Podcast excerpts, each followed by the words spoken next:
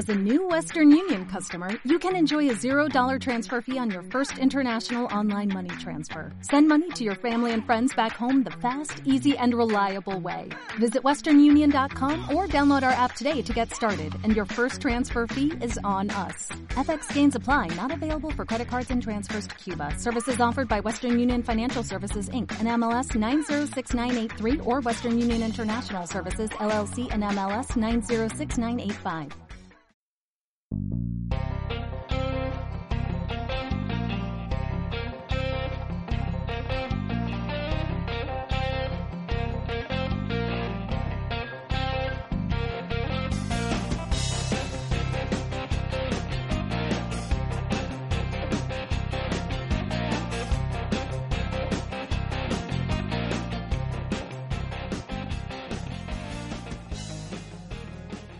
A todos y a todas, sucios y sucias, y bienvenidos a Yo disparé al Sheriff Marina, no me mires así, si no sabes que este es el nuevo saludo, es que llevas mucho tiempo sin pasar por aquí. Y- Ella es una sucia. Eh, bueno, y así que bienvenido al formato de noticia, hoy con dos compañeros de lujo, los chicos más eh, constantes del podcast, los más trabajadores, los que más se le ocurran, los que más merecen estar aquí hoy. Eh, por un lado tenemos a Rueda. ¿Qué tal, Rueda, con, con tu toquilla, como dice Marina? Ah, es un jersey. Es un jersey con, cuelle, con cuellecico, que ya baja el frío y a los andaluces se nos va la olla en cuanto baja el frío. Hermano lleva ya un mes con el edredón. Bueno, pues... mm, hola, Rueda, Yo- y bienvenido. Yo estoy totalmente en desacuerdo te- con lo que has dicho. Es decir, no somos los mejores, somos los que tienes. Admítelo. Eh, claro, porque Era lo que era tu dinero ironía podía com- lo que he dicho. tu dinero podía comprar. Eh, A partir de ahora pondré un cartel enorme poni- eh, diciendo que es ironía lo que digo. Y nada, por otro lado tenemos a Marina ya en Madrid, por cierto. Hola, ¿qué tal? ¡Uh! Yo vengo, vengo preparada para contagiaros todos mis gérmenes, mis múltiples enfermedades. Llevas como... Creo que se me nota una voz un poco cogida, pero estoy preparada para darlo. A través de Joder, llevas ondas. como tres putas semanas malas, ¿eh? O sea, a ver si te recuperas de una vez. Casi que sí. Ha, ha sido venir a. España y ponerte mala, pero de forma crónica. Total. La parca está haciéndole cosquillas. Doy, sí, doy bastante vergüenza. La, la- Tenemos aquí a nuestro médico para que me cure. la parca está en- sentado delante de su puerta. A ver. Rascando la puerta cual. Esperándome. Bueno, pues nada, pues nada, venga, que venimos a comentar las noticias un poco de la semana. Semana marcada por el escándalo del señor Weinstein, el productor, Eh, uno de los eh. productores estrella de Hollywood, eh, caracterizado por ser el fundador de Miramax, compañía que, bueno, eh, es una productora y, bueno, las productoras ya sabemos lo que hacen, poner pasta para las películas y decidir sobre las películas. Y esa compañía la compró Disney, o sea que este tío, este tío manejaba pasta. Y bueno, no han sido pocas las declaraciones en contra de este señor, de que ha habido abusos sexuales a lo largo de toda su carrera. Eh, la primera, ¿quién fue Marina? Porque es que nunca me acuerdo del nombre de la mujer esta. Rose McGowan, creo. Conocida por... Rose. No lo sé. Bueno, La creo que- es que... Tío, esta humana no he investigado mucho este Embrujada, tema, pero- no veía embrujada. Era la pelirroja de Sí, sí, embrujada. la- Vamos ya directamente al, al meollo. sí, sí, sí, vamos a empezar ya por ahí. Ah, Eh, Ah, pues sí. No, yo. La primera fue Rose McGowan ac- acusándole de violación, según yo tengo entendido. O sea, según yo sé, ha habido unos 40 eh, mujeres que han declarado que sufrieron abusos y cuatro de ellas han sido violaciones. Así que. ¿Que han sido qué? Ah, violaciones, este violaciones. tema. Había entendido relaciones, Sí. digo, coño. Pues sí, porque estaba viendo las noticias y cada día una actriz diferente ha, dicho lo mismo, ¿no? Que han pasado por he manos de este a señor. Paltrow, a Jolie, eh, to- todos con Weinstein, pero no, no, no recuerdo más ahora mismo. Uy, me pillas, me pillas. Sí, sí, pero que bueno, me da igual que lo haya dicho, que, que se sabe. Paltrow lo que sí me parece habló, curioso, lo que he escuchado. Lo que sí me... ¿Qué has dicho, Rueda? Gwyneth Whitney- Paltrow. Gwyneth Paltrow. Sí, Gwyneth Paltrow. Lo que sí me parece curioso eh, son las declaraciones de los... em, de algunos hombres, como Woody Allen, que dice que, bueno, esto le da, da- le da miedo porque va a empezar una caza de, bru- de brujas, bueno, porque este tío es un puto pervertido, que está casada con su hija adoptiva, y que este tío tiene lo mismo de, de turbio que, que de cineasta, mucho. Y también está por aquí el señor... em, Tarantino, que decía... Eso te iba a decir, Tarantino al parecer estaba súper desolado y no tenía palabras y tal. O sea, según yo tengo entendido, dio una especie de mini comunicado al principio de ya hablaré y después ha hablado. Pero vamos, que Tarantino ha trabajado muchísimo con este señor. No, no, yo he visto que ha dicho que conocía las prácticas de este señor. Y a ver. Sí, yo tengo entendido que supuestamente como que tendría que haberle. O sea, tendría que haber hecho. O sea, que está muy frustrado porque tendría que haber hecho algo antes. Porque Weinstein Eh, es productor de gran bueno. parte de las películas de, de Tarantino, que es un tío, vamos, es de los que más ha trabajado con él. Bueno, eh, Woody Allen y Tarantino, dos personas. eh, bueno, con las que yo no me iría a su casa. Gran Pero loco, bueno, que mejor sí, que. Totalmente. Y nada, esa ha sido un poco la tónica que ha marcado la semana. También he visto por aquí que la señora Patricia Arquete ha denunciado a. a ¿Arquete? Arquete. ¿Has dicho Arquete? Arquete. Un arco pequeño. Patricia arquete. Arquette. Bueno, pues yo digo Arquete eh, en el idioma de Cervantes. Ahí, ahí, españoliza. Bueno, ya empezamos. Eh, Perdón, perdón. Es lo perdón, peor de mi repertorio. Pues nada, que- años. que nada, que esta señora ha denunciado que eh, Oliver Stone eh, intentó algo con ella eh, cuando hizo la película de Asesinos Natos con Woody Harrelson y Robert Downey Jr. A ver, a ver. mm, Yo he visto las declaraciones y no me parece como para, no sé si denunciarlo como abuso sexual. El caso es el siguiente. Estaban em, en la proyección de, bueno, de Asesinos Natos, la preproyección que hacen para los actores y tal. Y eh, el señor Oliver Stone eh, la invitó a ir a la proyección con él, ¿vale? Previamente le había mandado un ramo de flores y tal, y bueno, pues tanteo, típico tanteo, ¿no? Total que la Patricia Arquette se presentó allí con su novio porque no confiaba en este, este Oliver Stone y se quedó un poquito a cuadro. Y dice que en una de, la- de las veces que salió al baño Oliver Stone estaba esperándola, es- eh, esperándola y le dijo, ¿por qué te la has traído? Y le dijo ella, bueno, espero que no te moleste, no debería molestarte. Y ya está. O sea, a mí abuso sexual... mm, Hombre. No veo abuso mm, sexual. ¿Abuso no? Ah, Entonces, ¿tú qué consideras un abuso? no, no, Acoso es distinto Marina, que abuso. eh, eh, eso, eso es. O sea, abuso sexual es un poquito A más ver, grave. No, pero vamos Bueno, a que ver. no hable la o sea, jurista, sabe es- más o que nosotros, Puede que no verdad. sea grave, pero el mero hecho de que esta señora llevara a su novio barra amigo porque tenía miedo de que este señor intentara algo y este señor estaba esperándola en la puerta una de las veces que fue al baño, o sea, mm, ¿qué quieres que te diga? Vamos a ver, con todo el caso este de, de Weinstein y eso, eh, hay muchísimo que decir, muchísimo. Sobre todo lo que se tiene que tener muy en cuenta es que eh, en cualquier situación laboral es muy muy probable que se abuse de las mujeres o se intente abusar de las mujeres. Yo, por ejemplo, he tenido un caso muy cercano de una amiga mía que en Infojobs vio un trabajo de camarera y básicamente su, o sea, le estaba discutiendo las condiciones de precio y el señor dijo, vale, pues vente a mi casa, o sea, en plan, te invito a cenar y según lo que pase vemos, vemos el, el sueldo. Y eso lo pasó a una amiga mía, ¿eh? Entonces, ¿qué me estáis contando? La industria del cine, con tantísima... Perdón, esto va a ser horrible. Con, con tantísimas actrices, tantísima gente dispuesta a darlo absolutamente todo para trabajar en la industria del cine, es, un, o sea, es una situación clarísima para. mm, o sea, una situación muy propicia para abusar de las mujeres, en el sentido de que si esta chica no hubiera hablado, mm, nadie jamás habría hablado antes porque te condicionas el resto de tu carrera. Y si tú estás empezando en el cine y abusan de ti, tú te lo vas a callar porque sabes que como empieces un escándalo contra, mm, yo que sé, Tarantino, por ejemplo, o contra este señor, contra Weinstein, eh, se te acaba tu carrera.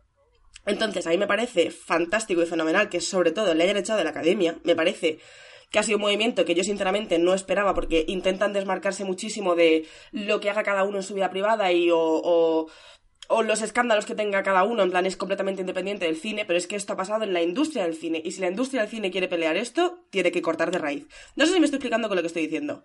No, está claro que, eh, la mm, bueno, lo que es la industria americana en general, todo el sistema americano siempre reacciona muy de manera muy grandilocuente para bien o para mal. Es decir, o es lo que dice Marina, o bien barren para casa y se caen todos como putas, pero también se ha visto muchos casos de, de ser muy tajantes, y son muy, muy radicales. Y por ejemplo, en casos del deporte se ha visto también, en plan, al más mínimo amago de, de conducta fuera de, de la ley son cortan de, de raíz. Y esto es lo que han hecho en este caso estoy de acuerdo con Marina, no es todo lo contrario que dice Woody Allen, no es una caza de brujas, es simplemente abrir el cajón de mierda, pero seguramente, vamos, se asume que es una práctica que, que, es normal, es lo que dice Marina, y al final es una situación de extorsión laboral, expresada en forma de, mm.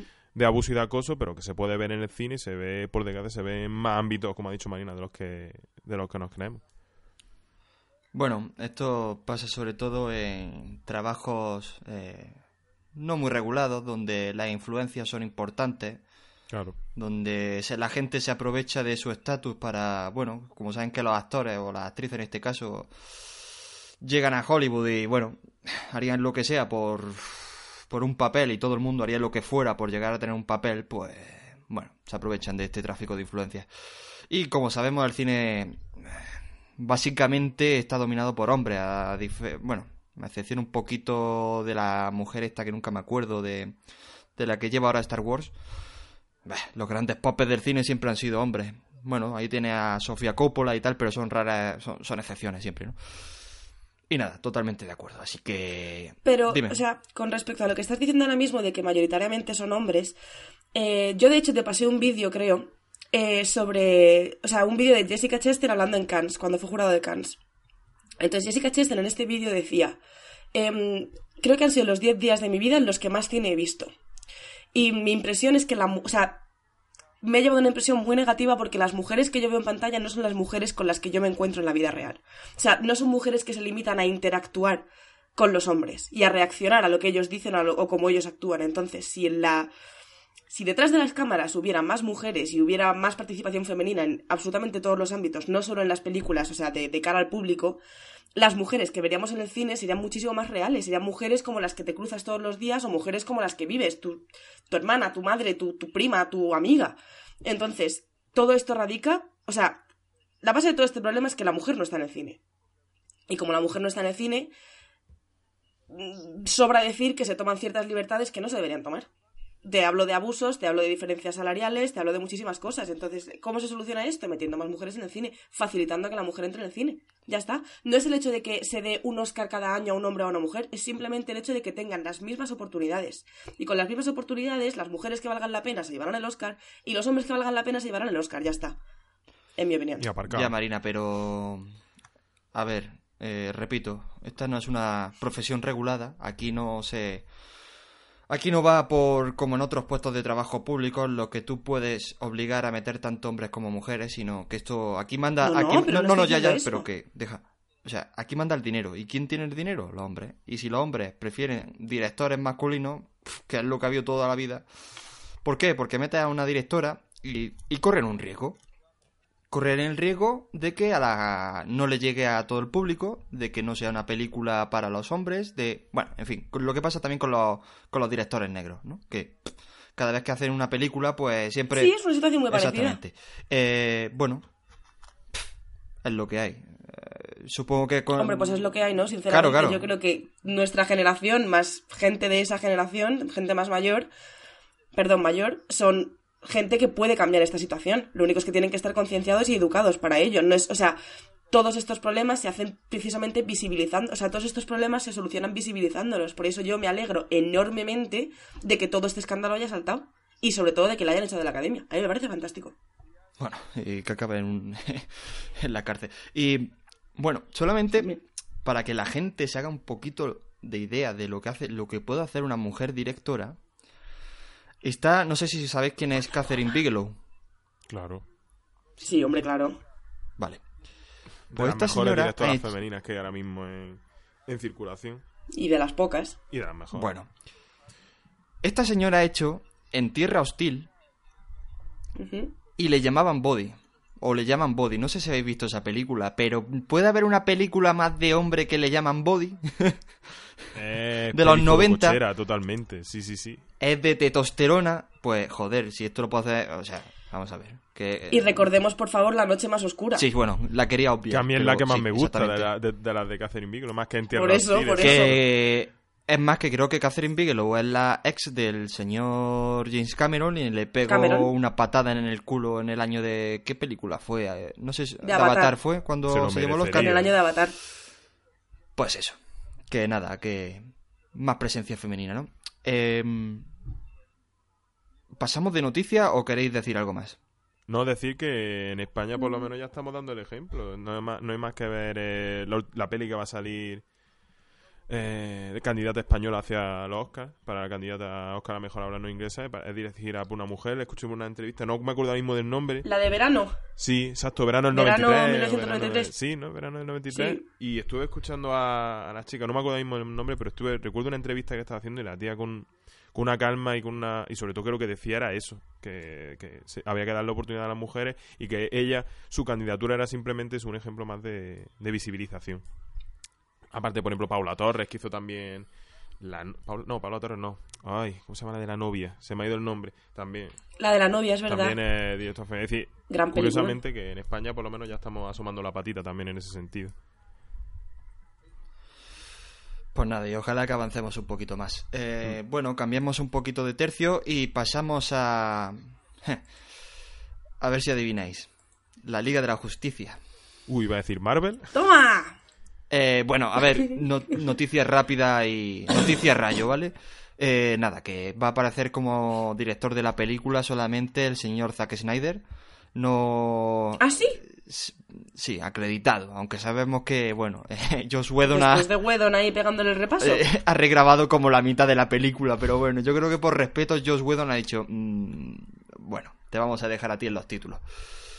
Supongo que la esencia de la película, bueno, eso ya lo veremos, porque es muy fácil ver si la peli va a ser de Zack Snyder o de Joss Whedon, pero bueno, eh, no sé. Nada. A Curiosidad. lo mejor hace una Eh, mezcla ha rara salido- y hace, ¿sabes? Hace- A lo mejor hace buen maridaje a, ambos- a los, dos, a los dos directores. Tiene que ser curioso. Ya nada más que por ver en plan ahí qué cachos de cada uno. ¿Te imaginas que cambia el filtro? es como es como cuando en las pelis antiguas metía un plano así abierto que decías, coño, si esto está sacado de un documental, esto, no pega en la peli. esto me han o- hecho corta y pega. O cuando le pones el croma cuando vas por, con un coche. como, la, como la escena de los Simpsons de cuando tienen que grabar lo de Radioactivo Man. De pone, bueno, esto tiene que tirar un poquito de montaje. Exactamente. Exactamente. A ver, tráiler eh, de, de una película que el otro día vi por casualidad y, coño, acababa de salir el tráiler, crees que estaba- ya estaba estrenada y se llama En realidad nunca estuve aquí.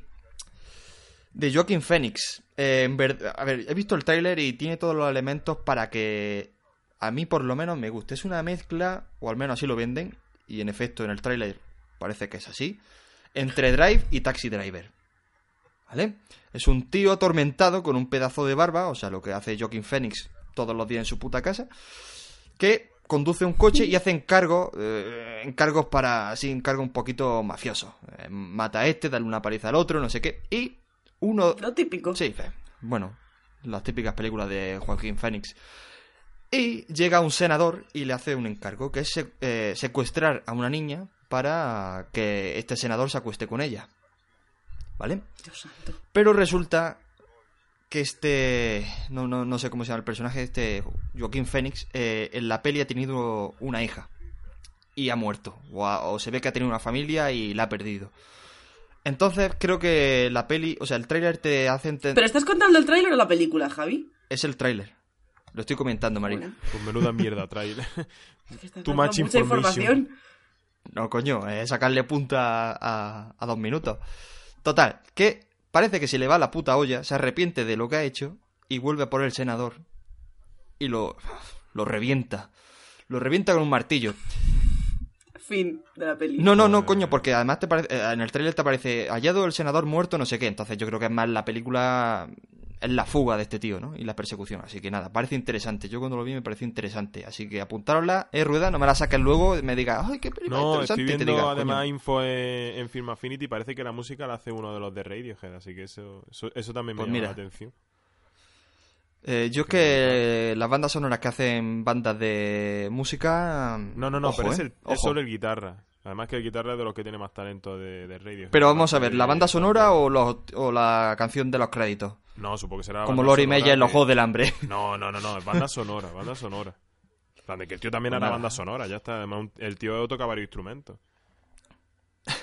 Vale, eh, a ver, nunca, creo que nunca lo he comentado aquí, pero bueno, lo comentamos. Eh, un- ha salido otra nueva imagen de Rami Malek como Freddie Mercury. La verdad es que, bueno, de- ¡Ay! No la he visto. Ah, yo no la he visto. Maldición. No, en verdad, Bueno. Yo os pasé la otra, pero esta no la he visto. Ay, Dios mío. Sí, este concierto me suena que... ah, no me acuerdo cuál es. Eh, bueno, ¿qué os parece a vosotros Rami Malek como Freddie Mercury? ¿Esto lo hemos comentado? Bueno, y si lo, habe- lo hemos comentado, lo volvemos a comentar. rápido. Dale, rueda. A ver qué te parece a ti. Bueno, tú eres el que sigue Mr. Robot, ¿no? Sí, sí, sí. O sea que Estoy a ti te tiene que molar este tío. El tío, Pues venga, a mí dime. me gustó en Mr. Vamos, Mr. Robot hace papelón y estoy viendo ahora las fotos y hay que admitir que el tío parecerse se parece. Ya, ya la actuación habrá que verla, habrá que verle cantar, pero parecerse se parece, vamos. Yo te digo yo que cantar no va a cantar. Hombre, cantar no va a Pregunta, cantar igual, pregunta, Javier, eso está a decir, claro. porque en la, Pero que no va a en cantar la él. película de Ray Charles utilizaban la voz de Ray Charles, pero aquí va a cantar él. Que no creo que cante él, que no le da la voz. O sea, sí, sí, va a quedar Bueno, súper impostado. A lo mejor Bueno, canta ópera. Pues hombre, eh, me daría una grata sorpresa, pero es que lo dudo mucho. o sea, no sé. Hombre, es que es la voz de Freddie Mercury, es que no es un cantante que diga, joder, eh, David Bowie o alguien con una voz que no es uf, barítono. No, no, ¿Visteis el eh, no vídeo es que muy fácil de imitar. Dime, ¿por qué? De los niños con Queen, ¿lo visteis el Ah, vídeo? pues yo no, Marina. Yo, yo a veces... Es que no, me da- no tengo memoria en el móvil para ver tus vídeos. Me- me- o sea, fue con el GIF de rueda y casi me revienta el, el la memoria del móvil, o sea ¿Qué que... de rueda? En fin, Puto GIF. sí, Pero ¿para qué le recuerda el GIF, tío? Bueno, ya me entra en bucle, ahora la muteo. Vale, ¿Qué- decías, Rueda? No, eso que habrá que, que sim- simplemente hay que verla. Es decir, opinas por imágenes, pues ¿qué opinas? Porque se le parece, ya está. Ya el resto, pues habrá que ver la película. ¿Y a ti, Marina, qué te parece Rami Malek? Bueno, tú sí la has yo visto, tengo ¿no? mucha fe en él, sinceramente, ¿eh? ¿Sí? Sí, yo tengo bastante fe en él, o sea, más que nada porque creo que hay muchísima expectación con esta película, él es consciente de ello, la productora es consciente de ello y creo que van a hacer un esfuerzo muy muy grande en no cagarla. Problema que no sé si fue comentando contigo que querían hacerla, mm, o sea, como que, que Freddie Mercury llegara como hasta la mitad de la peli y la siguiente mitad que fuera Queen intentando salir adelante. Mm, ahí tentaríamos el problema de no me vendas una peli de Freddie Mercury si la peli es de Queen. No sé si me explico. Bueno, es que... O sea, a mí me, decepcionaría bastante si fuera así. Hombre, no sé. Queen también tiene su parte... mm, No sé. A mí me mola el No, guitarrista. pero jolín, si yo quiero ver una peli de Queen, veo una peli de Queen. Lo que no puede ser es que, pues eso, todo está girando ahora mismo en torno a Freddie Mercury, en quién lo va a interpretar, en si va a ser bueno, si Hombre, no, nos ha si va a jodido cantar, porque si no. el- Porque el en 80%, Queen, ¿quién, bueno, ¿quién es el 80% el de 50 Queen? Exacto. Que sí, que efectivamente, pero lo que yo quiero, o sea, bueno, que yo, yo me entiendo, joder, Vale. que yo quiero que me vendan una peli de Queen si la peli va a ser de Queen, si no, no me metas media hora de Queen porque a mí sinceramente, o sea, a lo mejor queda muy mal decirlo, pero a mí Queen me da exactamente igual si no está Freddie Mercury. Pero- Estando Adam Lambert que está ahora, pues oye, mira, pues el chaval lo hará fenomenal, Pero- pero, yo no voy a pagar 100 euros por ir a ver un concierto de hay que, ellos. hay que No, coño, Marina, de pero- que Freddie Mercury si no hubiera sido parte de Queen, a lo mejor no sabíamos ni quién era. Es decir, es que no puedes que tú quitarle a... Es como quitar a John... A, Fenomenal. Joder, a Paul McCartney de los Beatles. O quitar, ¿sabes? No, no puedes decir... No Que sí, puedes que sí, que sí, aventurar... que, a mí me parece fantástico, pero que a mí el Queen que me gusta es Queen con Freddie Mercury. O sea, yo después, si han sacado más discos, si han sacado tal, es que yo no he escuchado nada, en caso de que lo hayan hecho, que ni siquiera lo sé. Bueno, pues ahí queda eso, sí, bueno. ¿Tú sí? ¿Qué? ¿Qué pasa? No, que a mí... ¿Han sacado más música sin Freddie Mercury? Hombre, eh, estuvo el disco ese que no lo terminó Freddie Mercury, lo tuvo que terminar Bra- Brian May, que es el guitarrista, y por eso me callé cuando he dicho que era el 80%, por- o sea, que Freddie Mercury era el 80% de Queen. No, es el 50%, porque el otro 50% es el guitarrista que componía la mayoría de las canciones, entre ellas eh, eh, The Show Must Go On. Se la escribió a Freddie Mercury. Que se fabricó su puñetera Eh, guitarra. Y se fabricó su puta guitarra con madera de, Con, de- de- de- con mierda de la chimenea, calle, ¿vale? Con mierda de la Además es calle. doctor, es doctor en física, o sea que este tío... Por ojo. la laguna, además. Nada, además debo decir que... Sí, coño. Coño, Eh, todo lo que decimos es a mí verdad. este tío... A mí este tío no me gusta de Freddie Mercury. Yo veo ahí un- a un niño con bigote. O sea, tiene la cara, pero joder, Freddie Mercury tiene 40 años y este tío me parece que tiene 20 años. De verdad, yo veo ahí un niño imitando a Freddie Mercury. A mí no me... Es que no... Yo qué sé, tío, es que no me pega. ¿No os parece un niño? Bueno, Freddie Mercury se murió con 40 años, antes tuvo bastante trayectoria. Ya, coño, ¿y qué foto has visto? De Freddie Mercury con este, o sea, este tío haciendo de Freddie Mercury. El Levi y este concierto que lo dio con treinta y pico años. O sea, hombre, si me pones a un Freddie Mercury de los años 70, 60, con el pelo largo y esa estética, pues digo, bueno, pero con 40 tacos Remy Malek, pff, ojo, no sé. Yo, Pues a mí me gusta. Pues no rayéis, que en cuanto salga la película, la mitad de la gente va a decir, pues yo quería a Sasha Baron Cohen como Freddie Mercury, la mitad de la Pero sala. Ya eso, está. pero eso te lo digo, te lo digo yo ya. que, que lo prefería. Es lo que yo decía. Eh, bueno, noticia relámpago, como digo. Eh, ya, sa- ya se sabe cómo se va a llamar la película de Han Solo. Adivinad. ¿Alguien se aventura? Luke. Rueda, te estaba esperando. Pues vale. es que se estaba dándole vuelta Solo. a ver qué gilipollas digo. No, no. Solo se va a Se llamar. va a llamar Solo. Ha salido el director que... Joder, ¿cómo se llama este tío? El, el padre de la chiquita esta pelirroja, que también es pelirrojo. Ay... Eh, Ron, Ron Howard. Howard, coño. Con Mm. un cartel y la peli se llamará solo una historia de Star Wars. Bueno, un poco como la de Rogue One, ¿no? Como Rogue One, Exactamente. ¿no? Yo creo que ya va a ser esa la tónica. Así que nada. Siguiente noticia. Empieza... Empiezan los Oscar. Gracias. Vale, Marina. Empieza... No, no, es que esta noticia es la tuya. Empiezan los Oscar y... Ahí está Wonder Woman, haciendo presión para los Oscar. Así que... ¿Quieres dar tu, tu opinión sobre esto? ¿Te mere- O sea, ¿te parece Wonder Woman una Uh, película mi para opinión. Oscar?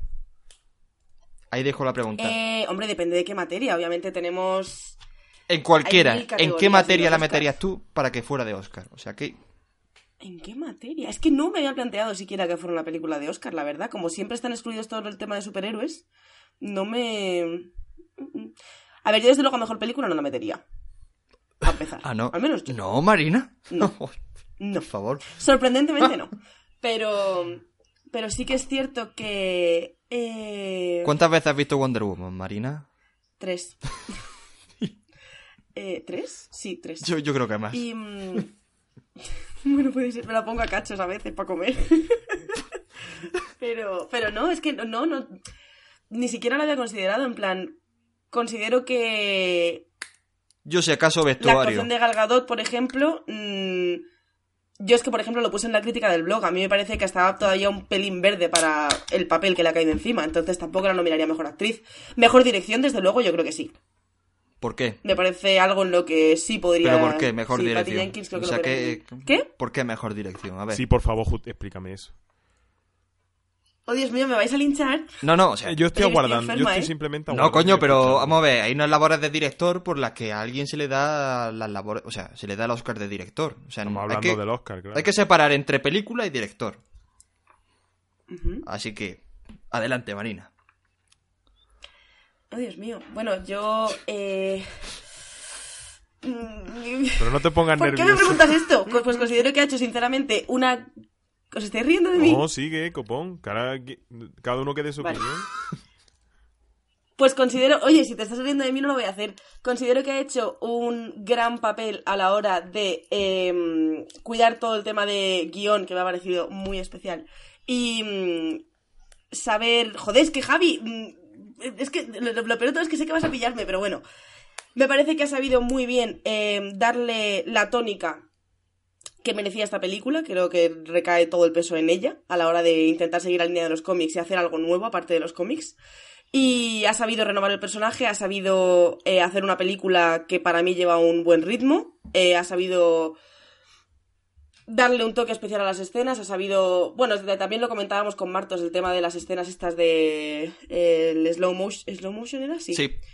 Y, mm, y no sé, yo creo que, que me parece que ha hecho un muy buen trabajo para el material que tenía y sobre todo para la fe que se tenía en ella. Vale, pues ahí queda. ¿Puedo Bueno. dar, Ya ¿puedo está, dar no vas a decir nada, o- estaba esperando un super chapón. Sí, sí, puede rueda. No, no, no, yo. No, hombre. que hable rueda. Yo voy a parecer muy, muy nazi, pero es que Wonder Woman no entra ni, ni siquiera en el debate. Es una película que... mm, pero empezar una peli de superhéroes, que ya por si las pelis de superhéroes están bastante denostadas en los Oscars, pero es que... Rueda, que he dicho yo al principio. Vale, pero escucha, pero es que no he empezado, estoy empezando.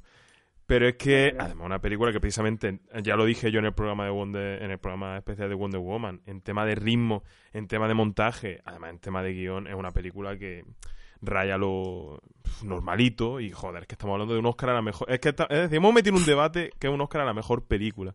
Que yo admito que ha habido mm, películas que se han llevado al Oscar y que, vamos, no eran ni una décima parte de películas que se lo han llevado en años anteriores, pero es que para mí Wonder Woman ni, ni en el debate siquiera y en la gala de los Oscars tampoco, sinceramente, en ninguna categoría. Yo, si acaso, en vestuario. Poco más. Te jode. No, joder, es que me parece Ahí 20 me veces mola, mejor tío, que la película de... blog, coño. O sea, me parece A ver, 20 pero es veces que mejor a la película de Logan. o sea, O sea, Lo que, pero lo que Marina, no puedes esperar tampoco, es Dios. preguntarme a mí, sobre, a mí sobre Wonder Woman, decirte que ni siquiera la veo para los Oscars y decirme, no, ¿en qué categorías tal? Y en el momento en el que yo os digo, no, pues no sé qué, pues no sé cuántos. A ver, yo sinceramente, no es que ni siquiera había considerado Wonder Woman para los Oscars. Y también es cierto que si Wonder Woman, en alguna categoría que no sea técnica, al final acaba en los Oscars, va a ser sobre todo por el peso que ha tenido en, en tema de feminismo. No creo que sea en caso de... Ya os digo, o sea, quitando los técnicos. Pero yo, puestos a soñar, que soñar es gratis, de hecho el año pasado yo esperaba que la mejor película se la dieran a la llegada y lo esperé hasta el último segundo, pero puestos a soñar, yo la metería en mejor directora. Mm, he visto pocas películas de directora este año y creo que Sofía Coppola se lo va a llevar, pero no sé, no sé. No... Bueno, todavía quedan las navidades, ¿eh? Sí, bueno.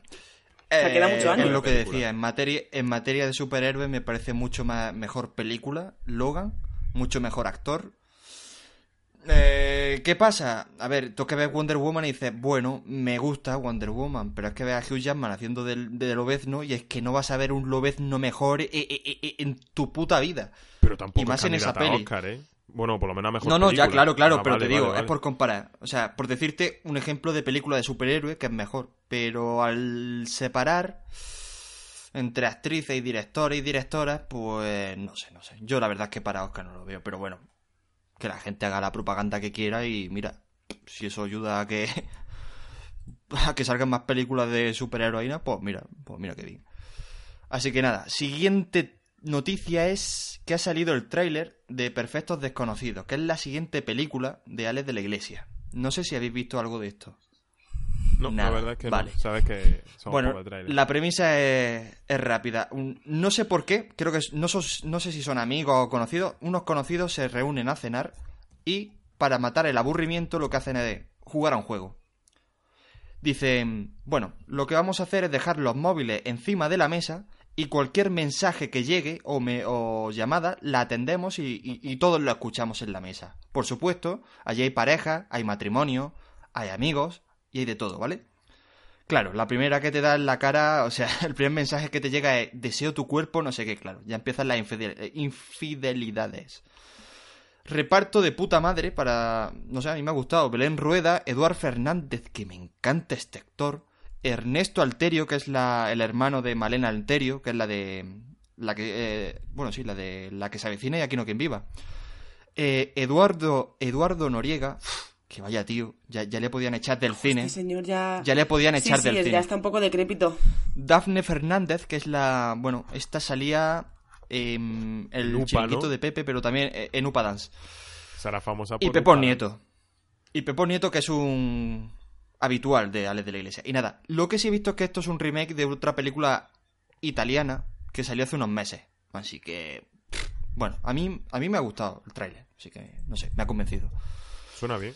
Y para terminar, no sé si habéis visto la foto de Mario Casas en Twitter, Instagram o no sé dónde. Eh, está como. Ha perdido como 20-30 kilos porque va a hacer de un preso. Va a hacer de no sé qué. No sé si la habéis visto. Sí, como calvete. ¿no? Esa foto sale con el pelito corto. plan rapaillo. Rapa- rapado y Entonces sí la, esquelético. sí la he visto, es verdad. Sale chupaillo, chupaillo. Sé casi un musculito, vamos, es un cambio curioso. Se ha marcado Christian Bale. Sí, bueno. Mm, Eh. no le quedo. O sea, me. me, me- sí, digamos que sí. Podemos decir que sí. Y nada, yo creo que. Bueno, estas han sido las noticias. No sé si tenéis alguna noticia más que comentar, Marina, tú que siempre estás leyendo cosas por ahí. Eh, es que como he estado pachucha esta semana, es regular. Lo que sí, bueno, tengo un tema para proponeros, en plan, un poco de debate. No sé si os interesaría hablarlo ahora o no. Por mí, Adelante, porque esto me pilla. de picorcito. sorpresa. Rueda, ¿estás preparado? El braserillo, sí. El braserillo, sí. A ver, es más bien una pregunta, o sea, no, no tengo una opinión muy formada con respecto a esto, pero simplemente quería saber lo que opináis. Es sobre televisión. Em, Sabéis que Jimmy Fallon, durante muchísimos años, eh, el programa de Jimmy Fallon, ha estado en las, digamos, las, las altas esferas de los talk shows en América, y como que era, era uno de los más importantes y... siempre sabéis cómo funciona la dinámica del programa, hace entrevistas a celebridades, gente famosa, tiene varios juegos, tiene una música fantástica por The Roots. The Roots. Pero eh, hace un año más o menos, antes de las elecciones presidenciales de Estados Unidos, entrevistó a Trump. Y digamos que el trato que le dio, que bueno, Jimmy Fallon es siempre muy cercano con todo el mundo y tal, el trato que le dio como que normalizó la figura de Trump y por ende las acciones que él había eh, cometido. Es decir, pues fue justo el, la época del escándalo con el tema de todo lo que dijo de las mujeres, fue justo cuando se estaba riendo de un niño autista en una, en un, con un minusválido de una, en una rueda de prensa. Entonces, desde ese momento, la audiencia de Jimmy Fallon comenzó a caer en picado. Y a mí, de hecho, me sorprendía porque yo veo muchísimo eh, talk shows en, en plan en YouTube y me sorprendía mucho ver los comentarios de este señor en todos los vídeos porque siempre como que se metían constantemente con él, si es que vaya risa más falsa que tienes, que no deja hablar a los, a los entrevistados, eh, no sabe llevar este programa. Y me pareció muy curioso que fuera todo justo a la vez. Y claro, tiempo después, leyendo un artículo, me di cuenta que, claro, había sido justo después de esto. Y la semana pasada leí un, un dato que me pareció muy curioso y es que en un año eh, Fallon ha pasado de tener una audiencia de un millón semanales, eh, un millón de personas, a 250.000. Es decir, está siendo sobrepasado por Corden, creo que es, por James Corden, por, que, hace un año, hasta en estas fechas, semanalmente tenía una, audiencia de un millón de personas. Y ahora su audiencia es de 200.000, 250.000. Pero, hombre, James Corden es inglés, o sea, y no entra en el juego, ¿no? No, no, pero es de la televisión americana. James Corden es de la... ¿Ah? Claro. Mm. Vale, vale, vale. O sea, su programa se emite, su programa se emite, en, por eso los, eh, los Carpool Karaoke y tal son en Los Ángeles, porque él vive en Estados Unidos. Ah, vale, vale. Vale, vale, vale. Bueno, y entonces por, Jimmy Kimmel, que sabéis que ha sido el, host de los Oscars este año. Entonces a mí me plantea una, una pregunta bastante... Mm, creo que bastante obvia en este caso, que es el decir, Jimmy Fallon ha perdido calidad notablemente. Eh, es desde... O sea, ¿hasta qué punto puede llegar a... Mm, no sé, es que no sé muy bien cómo plantearlo. Es decir, el hecho de que Trump pasara por ese programa hasta qué punto puede poner a todo el país en contra de él. O sea, obviamente no a todo el país, pero a una gran parte en contra de él. Es decir, Trump ha estado en varios programas, Trump ha visto, o sea, digamos, no es que se haya visto apoyado, pero sí que ha aparecido en programas de televisión y tal. Y me sorprende muchísimo que el mero hecho de que Trump apareciera en el programa, que a mí, como podéis entender, Trump no es ni muchísimo menos santo de mi devoción, pero no entiendo muy bien cómo puede afectar a la audiencia del programa. Es decir, Fallon ha seguido haciendo lo mismo, ha seguido entrevistando a gente, ha seguido haciendo juegos. Yo personalmente pienso que no ha perdido calidad pero tampoco veo bien el hecho de que la gente, digamos, que le esté dando de lado porque Trump haya aparecido. ¿Vosotros qué opináis con respecto a esto? No sé si me ha quedado muy claro el punto. A ver, te hemos entendido. Lo que es una muestra de, pues, del criterio americano, de ese, de ese doble juego que juega todo americano, el cual mm, sale a la calle cuando Trump se ha elegido, una manifestación multitudinaria, yo no te voté, yo no te voté, pero alguien la ha votado. Hay que entender que en, la imagen de América que, que, nos llega a nosotros, la generación de Instagram, la generación de Snapchat, la generación de Twitter, siempre, es decir, tenéis que entender que lo que sale en redes sociales, lo que llega, es una minoría. Es una minoría. Es decir, la gran parte del americano medio mm, es no, es no se mueve en esa esfera. Es decir, mm, ¿sabes lo ¿entendéis lo que quiero decir? Es que no, me quiero meter en generalizaciones, pero claro, el americano típico es que el americano típico es ese, el que compra armas, es el que, el que, el que vota a Trump, es el que vota a los, a los republicanos, el que está a favor de los cambios sanitarios que está haciendo Donald Trump. Al fin y al cabo es Sí, pero en este caso, o sea, no habría habido un, decrecimiento de la audiencia. Pero lo que quiero decir es que es el criterio típico americano, de la, el doble rasero de me indigno porque Trump, porque has normalizado a Trump, cómo puede ser tan traidor y tal, pero luego está el doble criterio de él está ahí y vamos, es que no puede decir. Que me hace mucha gracia que los americanos, como que pongan el grito en el cielo cuando uno de los países mm, más desiguales, uno de los países más mm, salvajes, en el mar salvaje en el sentido de ese capitalismo salvaje del mundo, no tiene cuidado con nadie, en el que más se fomenta la competitividad, en el que más se fomenta el búscatelo por tu cuenta, como que me hace mucha gracia ese, mm, ese doble rasero de, tío, es que ah, le has hablado a Trump. Oh, Dios mío, no ha sido uno de los 800 que ha hecho bromas con Trump, de meternos con él. Que yo no estoy defendiendo en ningún caso, pero solo quiero, lo que sí estoy denunciando es eso, que no nos creamos, o por lo menos no seamos empáticos con lo que dicen cuatro americanos, porque al final lo que importa son lo que, lo que dicen los otros 200 millones, que son los que le votan. Entonces, mm, no sé si, si sabéis por, por, dónde voy. Que no, yo no me creo lo que diga sí, sí, sí, te un, un, americano créete, o lo que salga de los medios americanos, lo que salga sobre todo de redes sociales americanas, pues créete eso. Entre la mitad y, y nada. Eh, a ver, eh, los hechos son los hechos. Es algo objetivo. O sea, vale. Por un lado, puede parecer un poco raro que, siendo Trump el presidente que todo el mundo ha elegido en Estados Unidos, y este presentador le haya llevado un poco, le haya bailado un poco el agua, haya decrecido su, su, su, público, pero es que es normal si tú ves el tipo de público al que se dirige este señor, eh, Jimmy Fallon, porque yo creo que este es, o sea, Jimmy Fallon no, no creo que sea muy visto por gente que vota a Trump, porque este tío suele ser un tío crítico que hace chistes con cierta con cierto atino, no sé si me entendéis. Entonces, mm. obviamente si eh, tu partes, tu target del público no es el que vota a Trump y llevas a Trump y lo, a Trump y lo vota y lo tratas bien, vas a decaer como ha pasado. Pero bueno, cuando va. Ya, eso sí que es cierto, que no es su target. Es que no es su target. O sea, me puedes decir ya, ¿y cómo ha decrecido si.? Además, los Obama iban muchísimo. Claro, claro. Pero es que hay que tener en cuenta que cuando llevas a un presidente tú tienes muchas imposiciones. Tú no puedes llevar allí un presidente ni, y, y, ponerlo a parir. O sea, ese tío tenía las preguntas escritas ya. Y Jimmy Fallon es un tío que se lleva bien con todo el mundo. Lo mismo le pone allí a Trump que le pone a quien sea, tío. O sea, ese tío pues se intenta llevar bien. No es porque no creo que sea simpatizante de Trump. Pero es que vaya quien vaya, él es así.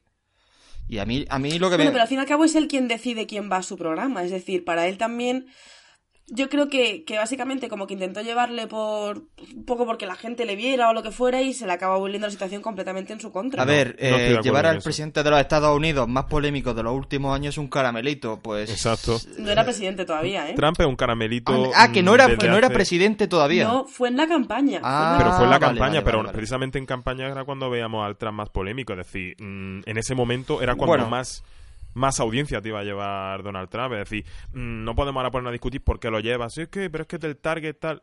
Pero da igual. Es decir, hay cosas que, que la audiencia, y más en América, a la audiencia lo justifica. Y llevar a Trump a un programa es siempre justificable porque te va a atraer a mucha gente, va a levantar siempre mucha polémica.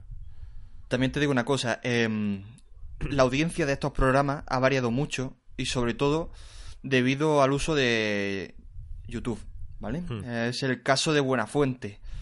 Eh, la mayoría de personas que ven Buena Fuente ahora son jóvenes. No era como antes cuando salía en Antena 3.